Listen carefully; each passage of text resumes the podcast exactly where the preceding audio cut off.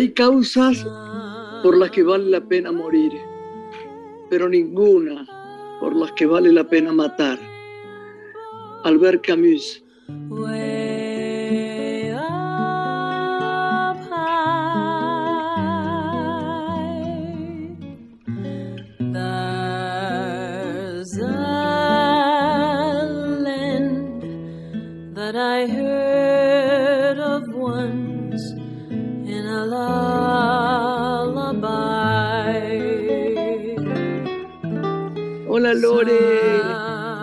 Hola, buenas tardes.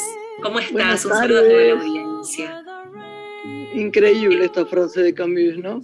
Sí, me encanta escucharte en cada apertura del programa, recuperar algún autor que siempre es lindo revisitar. Hoy nos traes a este dramaturgo, ensayista, novelista, que además fue periodista francés y, filósofo, ¿no? Que tuvo la influencia de, de, otros tantos autores como fue Nietzsche, eh, Schopenhauer y el existencialismo alemán. Y él ganó el Premio Nobel de Literatura, recuerdo, por una obra que ponía eh, en escena todos los problemas que se planteaban en la conciencia del hombre. Siempre estaba sobre el eje de esa temática, eh, revisitando un poco su pensamiento. Así que es lindo recuperarlo. Y en una de tus películas se hablaba mucho, mucho de... El infierno tan temido. Tenía, ella tenía, era una actriz, ¿te acordás de teatro vocacional? Estamos todos un poco resfriados, seguimos resfriados. Em, ella era una actriz de teatro vocacional independiente, entonces ella hablaba mucho de Camus y tenía un, un retrato de Camus en su casa. Cuando el protagonista, que era Alberto Mendoza, entraba, que era un periodista que le había hecho un reportaje equivocadamente, porque lo, lo, tenía un compañero que hablaba de arte y no pudo ir a hacerle la nota a esta actriz y fue él que se ocupaba de los burros. y, como decía, yo soy, hablo sobre los burros, iba a las carreras, esto es lo que quería decir, ¿no? Era periodista de carrera.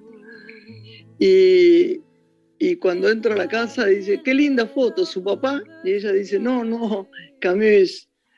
Ah, Camus. Ah, pensé que era un caballo que corría en la segunda, no sé qué, no, no, es un gran escritor francés. Está muy bueno eso.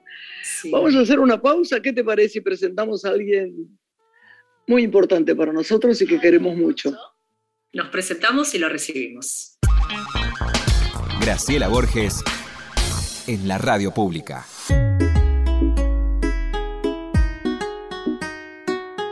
Lore, qué bueno, hoy tenemos un invitado especialísimo. Y en los días en que aparece gente que uno admira mucho, aunque todos los que invitamos admiramos de un modo o de otro. Hay momentos en que uno siente una empatía y una, un afecto y una, mira qué palabra, solidaridad con esa persona tan fuerte que uno lo sigue en las redes, ¿no? Y va viendo su vida. Este personaje que tenemos hoy, que yo no voy a nombrar porque tenés que nombrarlo vos, es un artista en todo sentido de la palabra. Es alguien tan que parece tan fuerte y hay momentos que es tan frágil y hay momentos que es tan divertido y hay otros que, que, que, se acelera y que es, tiene tantas facetas y es tan inteligente que da mucho gusto que haya venido hoy al programa. Le agradecemos con el alma. ¿eh? ¿Querés presentarlo? Bueno, además de artista, entonces puedo sumar que es conductor y periodista, que estudió cine, cantó, hizo teatro under, también comedia musical, fue productor de televisión, notero, guionista y recorrió el mundo con su hacer. Se destacó también como coautor y poetista de, de varias obras, escribió para Antonio Gasalla, trabajó junto a Cris Morena y brilló como conductor en consagrados ciclos de televisión. También se lució en otros países, además de Argentina, estuvo por Brasil, Perú, Venezuela con E! Entertainment y cantó también en España, boleros y tango. Esta es parte, una parte de su nutrida trayectoria y su presente es el programa Perros de la Calle. Ronnie Arias, nuestro invitado de hoy. Muy bienvenido y gracias. Hola, Hola chicas, mucho placer de estar aquí con ustedes. Yo cuando veo el feed de Graciela digo, ¿cuándo me tocará a mí? Cuando presentaba a los invitados en el Instagram digo, ¿cuándo me tocará a mí? Y aquí tesoro, estoy. Tesoro, tesoro. Vos, sabés que, sos como mi gurú. De un tiempo a esta parte te convertiste en gurú, Graciela. Vos sabés que, vos sabés que, como a, vos te pasa un poquito con lo que yo dije, ¿no? Del hombre que se detiene, camina y, y que nos cuesta mucho parar. Yo también lo tomo de otra gente que vive de otra manera, ¿viste? Y entonces es tan placentero cuando me enteré que algo había servido esta frase, pero lo que, lo que, lo que yo no sabía es cuántos avatares habías tenido, Ronnie, durante este tiempo. Y la gente te conoce, te lee en las redes sociales muchísimo, tenés muchos seguidores, pero a veces desconoces ciertas cosas, ¿no? Las cosas buenas, las cosas malas, eh, lo que está pasando en tu vida. Y me pareció tan atractivo que me, gustaría, ¿qué te parece, Lore, que nos cuente un poco cómo fue ese tiempo, desde antes de la pandemia hasta este tiempo? Dale. ¿Por dónde quieren empezar, chicas? Porque desde, desde pequeño que creo que vengo saltando y dando tumbos eh, y creo que de esa manera me construí en este Ronnie Arias que soy. Vos sabés que hace unos años eh, escribí un libro eh, que anduvo muy bien la primera edición y después se colgó por ahí. Y hablando con, con, con Gonzalo Gil, que fue el editor, eh, en un momento le digo, ¿qué, qué distinto hubiera sido todo si hubiera estudiado, si, si en vez de aprender a hacer periodismo leyendo a Truman Capote y a otros grandes, hubiera ido a una universidad o si en lugar de haber estado actuando en el underground hubiera terminado la secundaria. Y Gonzalo me dijo, es que no hubiera sido vos. Es verdad, yo estoy de acuerdo, casi lo digo, mira. dijo, no te hubieras podido construir. Yo me fui de mi casa en 1978, 16 años, eh, ya no soportando más vivir con cuatro hermanas, madre, tías, siempre digo que, que esa infancia y preadolescencia era como la casa de Bernarda Alba. Eh, eh, era un cotorrerío infernal. Aunque mi madre se había vuelto a casar, eh, era una casa dirigida por mujeres, era un matriarcado. O sea que yo me crié dentro de un matriarcado perfecto y por eso creo que aprendí a respetar un montón de cosas de las mujeres mucho antes que a lo mejor otros amigos u otras personas con las que me fui cruzando en la vida. Yo entendí que mi madre se quedó viuda a los 23 años con cinco hijos eh, y tuvo que salir a trabajar. Yo entendí que nos crió mi hermana Lilia, que si yo tenía cinco, ella tenía seis, y se subía a un banquito para lavar los platos y ponía un trapito para no mojarse el delantal porque después había que volver a volver al colegio. Eh, entonces, yo aprendí a respetar a esas mujeres. De ahí a que después, cuando era adolescente, no las aguante más, era otro tema. Ay, mi eh, amor. así que, fue, muy, impresionante tu relación con tu hermana, ¿no? Muy impresionante. Es que lamentablemente fue dolorosa, ¿no? Un final doloroso, pero lo que pasa que lo que pasa es que, o sea, es que cuando lo pienso ahora a la distancia, creo que cumplió como un ciclo, ¿sabes? Creo que hizo un montón de cosas, nos enseñó un montón de cosas, dejó un montón de cosas y hasta tuve la suerte de que fuera donante y que hoy sus ojos verdes estén en un niño. Entonces... que me impresionó mucho eso, me impresionó mucho, porque mi madre tenía unos ojos verdes increíbles. Y, yo cada vez que pienso en, la gente, eh, los que donan sus órganos, y por ahí alguien aparece y dice, mis ojos, no sé de quién son, pero me lo... yo me quedo muy conmovida, me conmovió mucho la historia de, tu hermana con, con, con esos ojos verdes ¿dónde estará? Eh, es para un film, ¿no? ¿Qué estará ¿Quién ayudará en este momento? Claro, ¿qué estará viendo? ¿Cómo será su corazón? Estoy segura que, que si no era lo que esperábamos, ahora sí es, con tu hermana ahí. por eso te digo que eh, en el momento del más profundo dolor, cuando uno piensa, yo sé que hay mucha gente que no cree en esto de donar y de que la vida continúa a través de una donación, eh, creo que eso mitiga tanto el dolor de la pérdida, hace que la pérdida se convierta casi en una continuidad, en, en algo que ya no está de la misma forma, pero que sigue estando. ¿Sabes? Es como que esos ojos ven otro mundo, continúan en otra vida. Seguro. Y, y, aparte no solamente los ojos, sino su hijo que anda dando vueltas por ahí, que se está por ir a la facultad, que ahora ah, ya es mío, me lo Es como es tuyo, es tu hijo. Sí, ahí anda dando vueltas, con Tenés una, una familia preciosa. Juan, Graciela, Lorena. Hay que, hay que decirle a las personas que están oyendo, que esperamos que sean muchas, a la, a la gente divina, personas divinas que nos escuchan y que siempre nos escriben con mucho amor, que no, no, no, podemos vernos porque, claro, estamos nada más que con nuestras voces, pero que por ahí apareció una especie de ángel que saludó y se fue a la facultad, ¿no? Que es el, el, hijo, realmente el hijo de, de, de Ronnie, ¿no? Y, y, a mí me conmovió mucho toda esta historia. Pensaba, Ronnie, volviendo a tu temprana infancia, siendo vos eh, eh, nieto, ¿no? En este caso, tu tío abuelo paterno era Pepe Arias, ¿cómo no eh, te diste la oportunidad, por ahí no se dio, de seguir una carrera artística dedicada a la actuación, ¿no? Donde había ya en vos un deseo este, y una capacidad para desplegar todos esos dotes que después en la conducción lo haces cotidianamente. No tuve un Fabio, no tuve un Torre Nilsson, no tuve ninguno de los genios que dirigieron a Graciela. Era muy mal actor, chicas. Era muy mal ¿Vos sabés una cosa? Vos hubieras hecho un personaje siendo vos mismo en un film delicioso. El otro día estaba viendo yo un compañero nuestro, alguien que vos conocés, eh, que hizo un, la recomendé el otro día, que hizo una, una serie que se llama eh, Porno y helado. Sí.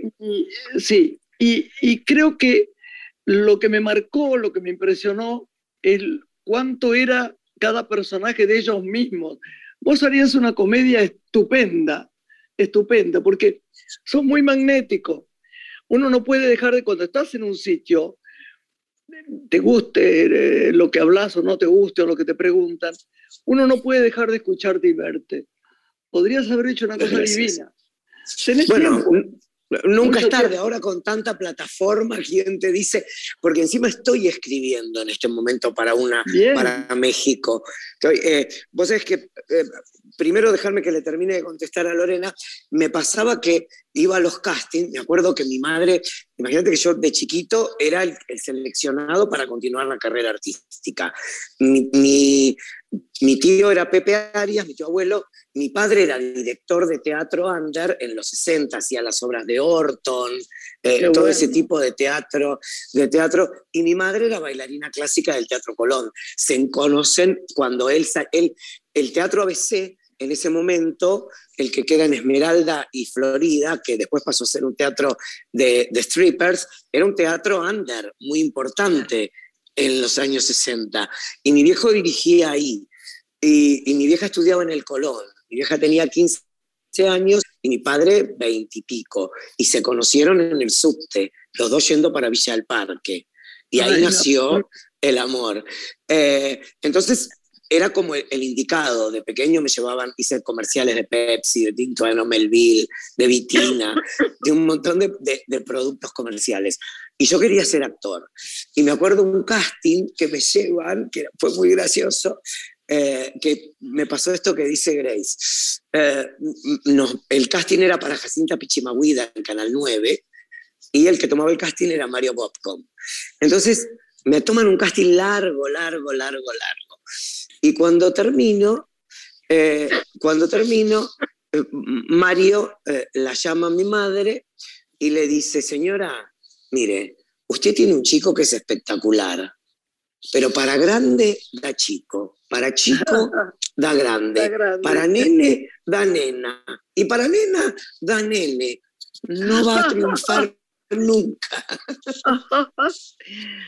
Lo pero eso te condicionó. El talento estaba, pero ese comentario te condicionó. O, me, llevó por otro camino. claro. En un punto la comunicación sí era lo mío, pero me llevó por otro camino. Entonces eh, empecé como periodista gráfico, ya te digo, sin tener las herramientas, porque dejé tercer año y me fui a vivir solo. Trabajaba de cadete y trabajaba en un editorial de arte y ensayo cuando salía de trabajar de cadete en Coca-Cola. Y ahí aprendí todo. Entonces me mandaban a hacer notas o a redactar copetes. Y me acuerdo que mi primera nota de éxito fue con Luis Alberto Spinetta. Que en ese momento las notas se viralizaban porque algunos diarios levantaban lo que se publicaba en otro lado. Y me acuerdo que la nota completa la había levantado Crónica y la había levantado Clarín.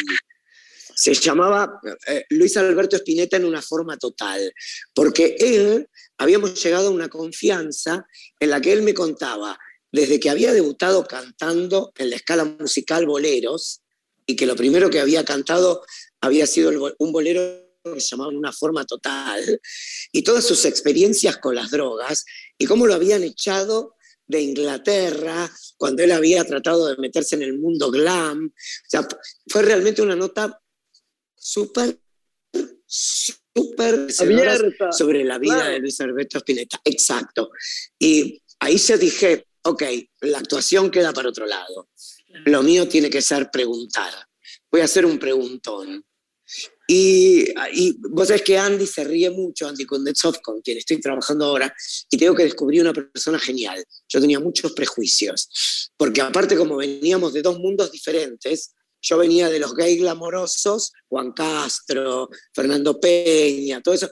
Y él venía queridos amigos, queridos amigos que están, que están acá, Sí, igual Fernando que no baje. Fernando que no baje. No, no, porque nos va a dar una lata, ni te digo. Ah, infernal. Las idas a su casa eran una de las cosas más maravillosas que me pasaban, la verdad. Porque aparte no paraba. No. No paraba. No. no. Eh, y, y él venía del mundo de Pergolini, del mundo de los machos, de los periodistas duros, y fue realmente un encuentro muy hermoso con una persona muy humana. Eh, y no sé por qué fui ahí, ya me mareé. Estaba hablando de que preguntar era lo mío y me fui por otro lado. No, no, está bien. Estábamos hablando de que por qué no eras actor, que decidiste ser periodista. Claro, porque la vida me llevó por ahí. Claro, y, y además lo que hiciste de este primer reportaje que te encantó. Exacto, y me pareció que tenía que ser así. Después seguí con Alberto Migré, Martín Scorsese, Susan Seidelman. Fui creciendo, creciendo, creciendo, hasta que me leyeron de una radio y me proponen ir a la radio. Y ahí creo que en la radio, junto a Bebe Sanso, eh, nace eh, el Ronnie Arias que la gente después conoció en Caos, que era esta persona sin filtro, eh, con humor ácido, y que en ese momento se animaba a decir cosas que nadie decía. Era otra época, era otro humor y, teníamos otra libertad, creo yo. Vos sabés, Ronnie, que me pasó una cosa increíble con vos. Un día yo estaba conversando con vos en, en, un pabellón de, un, de, un, de la rural que no sé qué era, no, no me acuerdo. Y entonces eh, me aparté un segundo, había mucha gente, yo estábamos comentando, creo que Juan Cruz, mi hijo, y vos y yo. Creo, creo que estaba. Entonces, sí, vino una chica, oíme, vino, no, él te adora, vino una chica y me dijo que estaba ahí muy eh, mirando, mirando, dice, perdón, este, vi que estabas hablando con Ronnie Arias. Sí, dije yo, sí.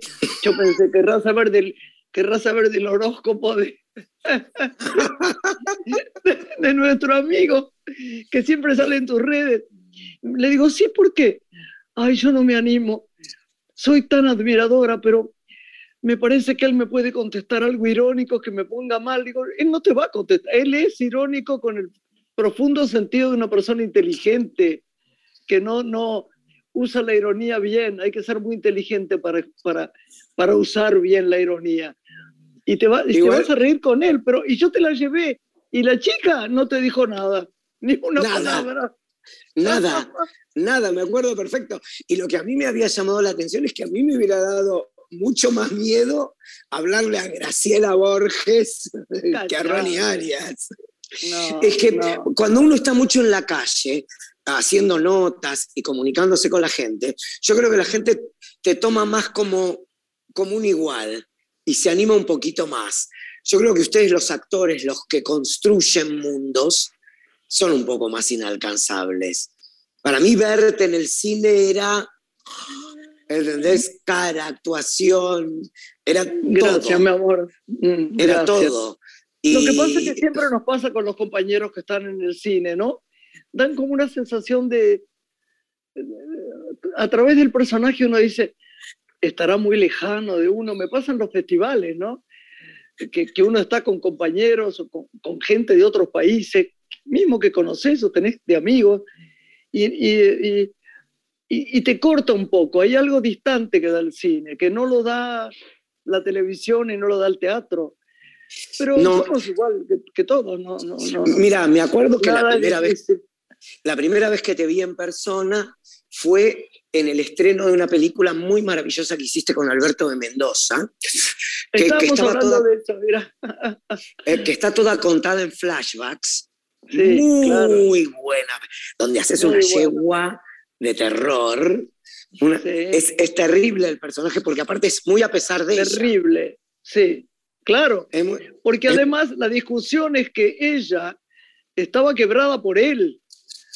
Eh, no se puede contar mucho esto porque la gente se va a aburrir, pero la historia era de una mujer que ama profundamente a un hombre y le quiere decir una verdad, una verdad que era que había vuelto a ver a su, a su exnovio y se había acostado con él porque quería comprobar realmente, era una actriz de teatro vocacional, y quería comprobar que realmente al que amaba era él. Y él no la entiende y le insulta y ella se quiebra porque su salud mental es muy frágil y le empieza a mandar fotos desnuda con otros hombres. Y es tan cruel el personaje, pero es tan entendible en su fragilidad que es curioso, pero muy doloroso para mirar. Sí, muy doloroso de ver y entender. En cada país que hemos estrenado era muy difícil. Y vos sabés que vos estabas en ese estreno y yo quise decirte un montón de cosas porque creo que era la primera vez que se trataban eh, una enfermedad mental, no desde, eh, el, eh, desde un personaje siniestro, sino desde una persona quebrada, que cuando, cuando Glenn Close hace Atracción Fatal, que es bastante similar la situación, ella había estado muy en contra de que el personaje quiera ser una asesina, porque la salud mental le puede es, pasa por otro camino completamente diferente. Y este personaje tuyo era una mujer con un problema de un, de, un quiebre muy fuerte. Y me había, me había impactado, porque no es que la odiabas, querías tratar de entender y no querías ese desenlace. No, pero visto desde afuera, yo me acuerdo en San Francisco cuando la llevamos, siempre lo cuento, las feministas nos mataron. Y después, cuando tuvimos una larga charla en, en una conferencia de prensa, entendieron un poco que lo que contaba Juan Carlos Onetti, lo que filmó Raúl de la Torre. Raúl de la Torre era, sí. Mucho más que todo esto, pero no nos ocupemos de... Igual estuvimos juntos en la vida y siempre te recuerdo con, la verdad, con muchísimo amor. ¿eh? Yo también, Graciela. Para mí sos, sos mucho, mucho, mucho, mucho. Gracias, y más, mi amor. Y, más después de esto que, que, sucedió, que nos volvió a unir un poco más, que supongo que Lorena también ya lo debe saber, que tiene que ver con el periodo pandemia, que, que, fue, pero antes quiero, quiero confirmar si una historia es cierta. Yo tuve durante muchos años una vecina amiga, hermana, Vivíamos los dos en San Telmo, yo en el primer piso y ella en el segundo. Y ella se enfermó de cáncer. Yo siempre cuento esto cuando, cuando tengo que hablar de vos. Porque también yo sé que hoy soy yo el invitado, pero como no puedo dejar de preguntar, porque también soy un preguntón, eh, mm, esta chica, esta actriz tenía cáncer y estaba muy enferma. Mónica Galán. Y cuenta Mónica, cuenta Mónica que un ah. día Rita Cortese la llevó a tu casa porque Mónica estaba perdiendo el pelo por la y salía con pañuelo y no quería salir a la calle. Y Mónica le dijo, vamos a lo de Graciela, que Graciela te dé una peluca. Y que vos le dijiste, elegí una peluca y fue la peluca que usó hasta el último día de su vida. Sí, es verdad, es verdad, es verdad. Gran actriz, divina persona y nada, fue un beneficio para mí, ¿no? Es, es casi un estado de egoísmo el poder dar, porque uno se complace y, se le forma una idea de que uno puede hacer algo por alguien, ¿sabes? Y fue, le di lo mejor que tenía y ella hubiera merecido mucho más. Pero es lo que ella lo contaba con mucho amor y contaba muy gracioso y muy amoroso tu desprendimiento, como que hace lo que quieras. Qué divina, ¿no? Es tuya y te queda divina. Yo le quedaba divina, le quedaba divina. Sí, la terminó hasta el final. Porque ella era divina. Así que, no, Rita y yo siempre nos acordamos de ella. Bueno, yo creo que tenemos que hacer una pausa, ¿eh? Lore. Hacemos una pausa y después, y después seguimos conversando con Ronnie Arias, nuestro invitado hoy. Un beso. Graciela Borges es una mujer. Estás escuchando Una mujer con Graciela Borges.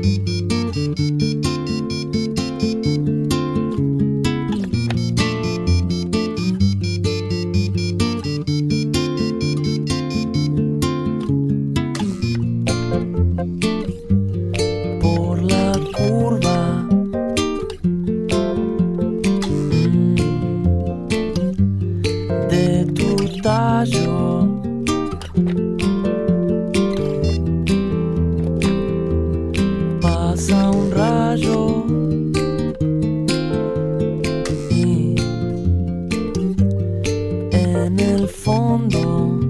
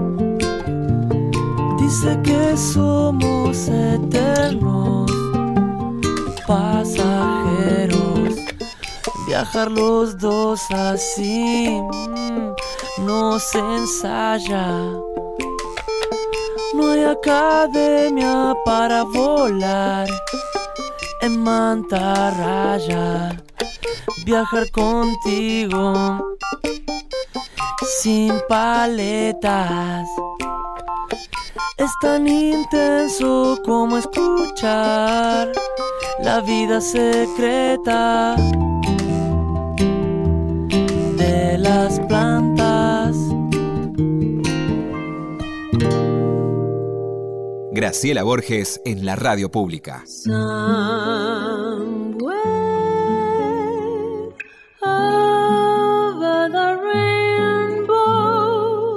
Lore, es todo suyo, este hombre divino. Quería preguntarle a Ronnie, antes de sumarse al, al, equipo de perros de la calle y tomar un tiempo distancia de los medios, ¿qué lectura hace de los programas de entretenimiento, siendo él un referente en la materia?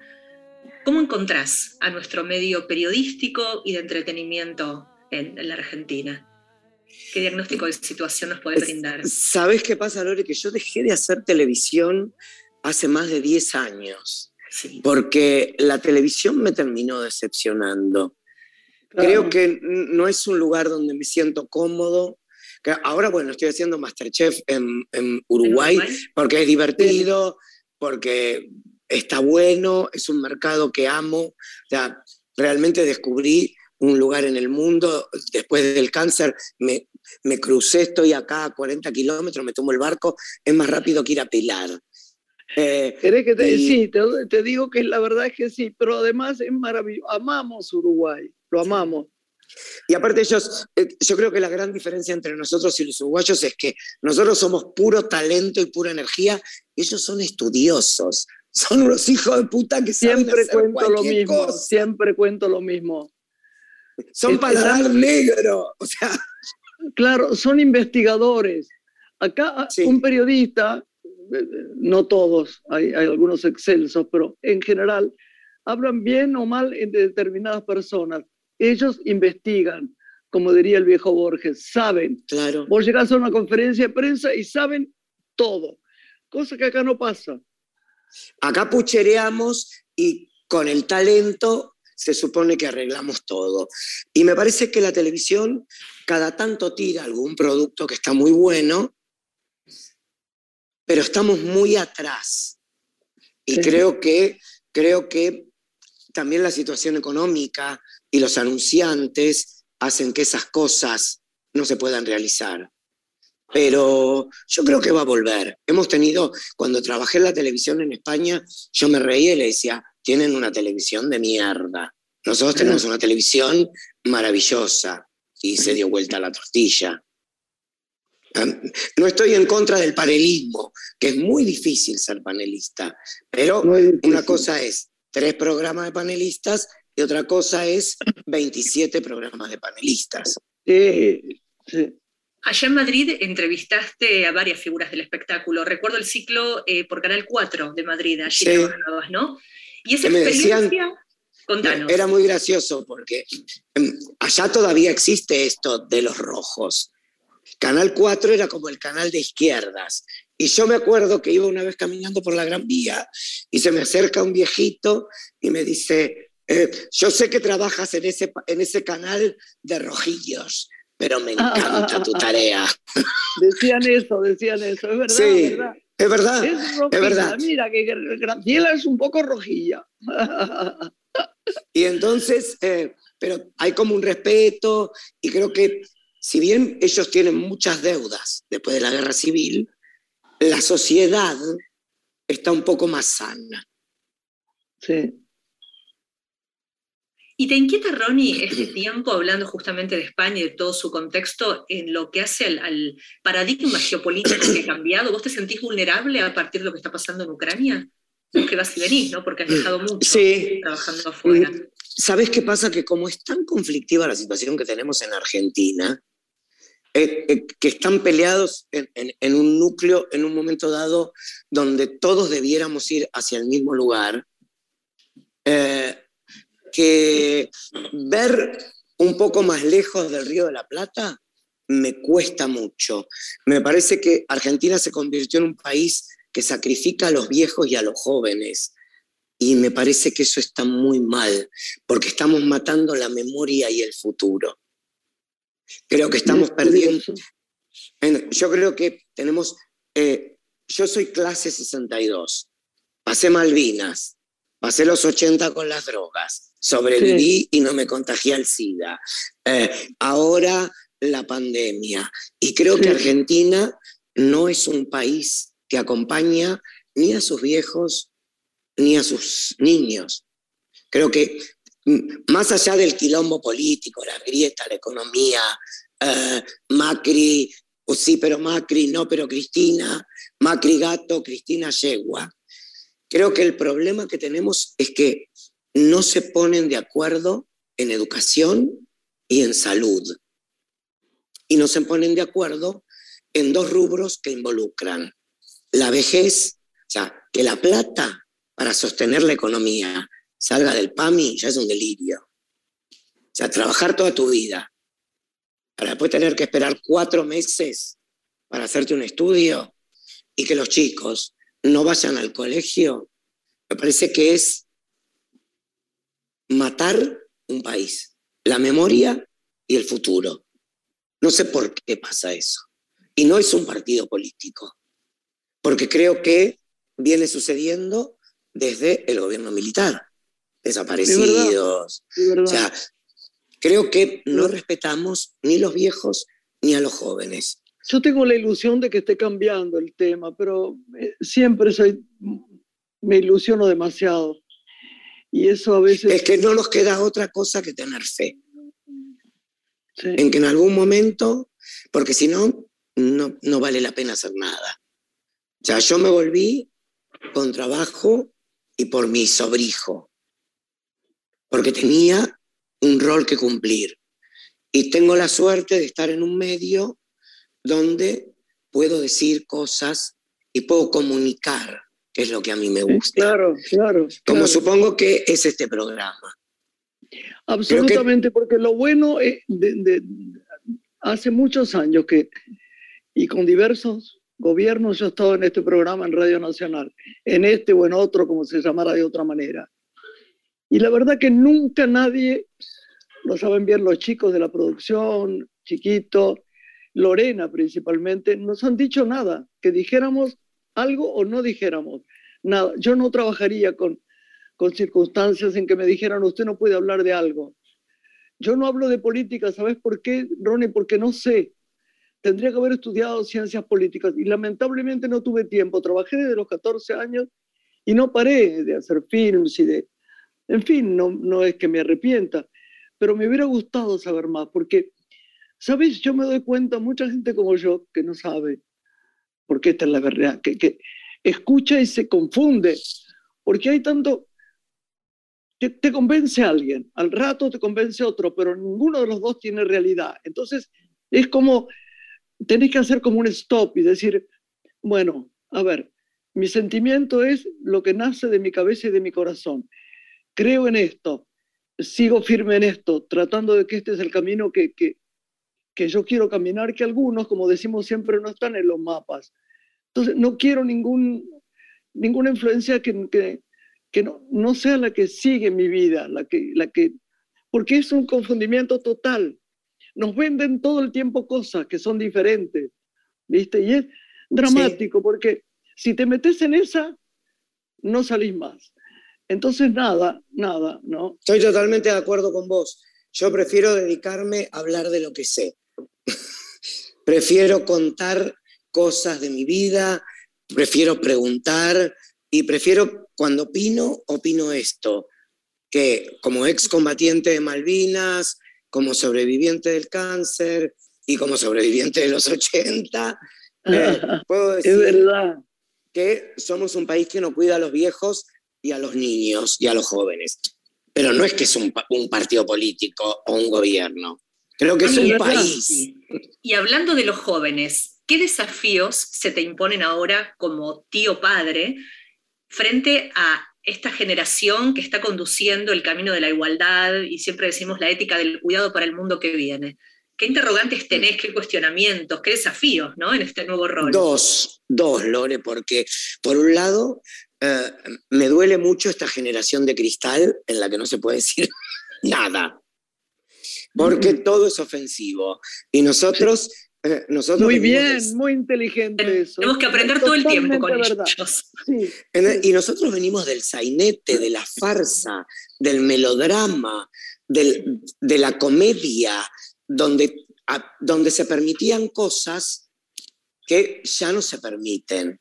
O sea, si, te pones a analizar esperando la carroza, hoy ya es, es, inviable. Entonces, por un lado eso, tratar de, tratar de entender, tratar de comprender y tratar de estar a la altura de las circunstancias. Mi ahijada, Amandita, el otro día está, está como empezando a noviar, tiene 15 años. Una bomba.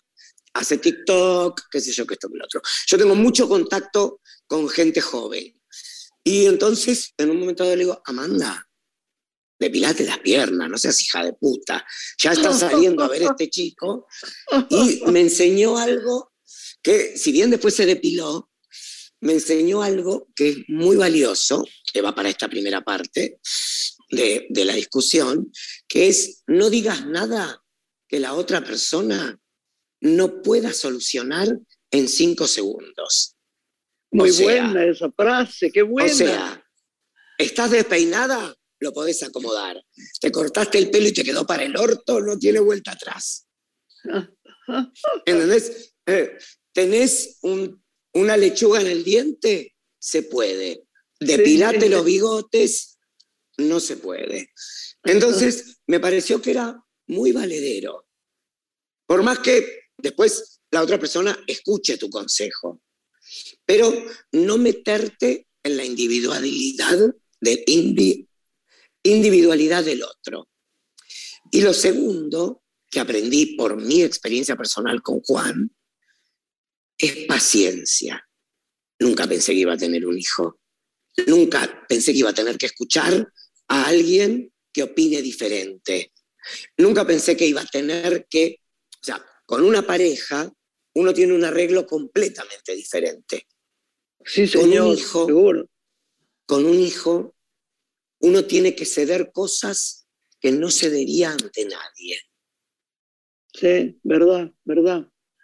Y él me enseñó algo que me dijo, ¿sabes qué pasa, Ronnie?